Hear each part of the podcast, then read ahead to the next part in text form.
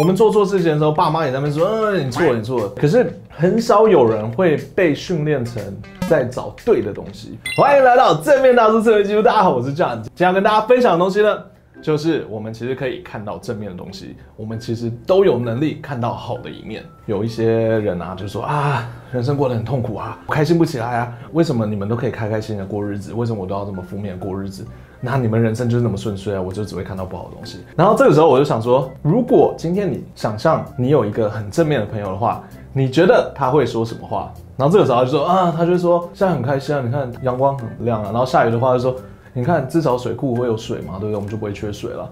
然后很冷的时候你就说，你看这样就不用开冷气了。很热的时候他就说，你看这样就不会像冬天一样那么怕冷了，对不对？他其实都说得出来。这个时候你就觉得说，哎。你明明是个很负面的人，可是你完全知道正面的人在想什么。然后这时候我就想说，对耶，那这样子的话，其实每个人本身其实都知道什么叫做正面，什么叫负面。只是有的时候我没有办法克制自己。我们从小到大，不管是爸爸妈妈，或者是学业、学校，他们教我们的东西，通常都是找出错误在哪里。我们的考卷啊，满分是一百分，你这边错了，这边错了，这边错了，连老师每天都在找我们的错误，我们也被训练找我们的错误。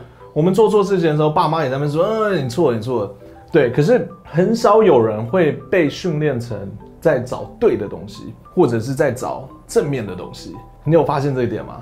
所以其实我们通常会变成负面，也不是没有原因的。哎，它其实真的就是从小的训练啊，爸爸妈妈教育。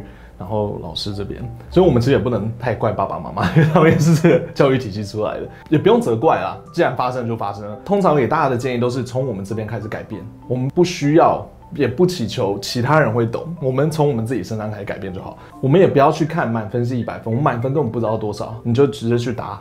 哎，我得到了六十七分，六十七分很不错啊，说不定满分是五十分啊，对不对？你永远都不知道。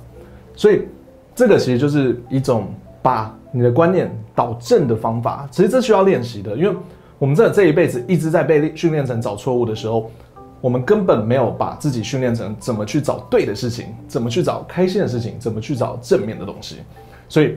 现在开始，如果大家可以稍微想一下，我正面的朋友会怎么做？如果一个很开心的朋友会怎么做？开心的我那个时候会是什么样的感觉呢？然后再来，我们要看到我们有的东西是什么，我们做对的东西是什么，而不是一直把重点放在缺点上面。一直把重点放在缺点上面，其实我们会越来越害怕。我们先把自己变得快乐一点，就去想一个正面的人，一个值得你尊敬的人。他会说出什么样的话？他会有什么样的想法？其实你只要想得到，你就做得到。这全部都是你自己的选择。我们很多东西都是可以改变的，只有你愿不愿意而已。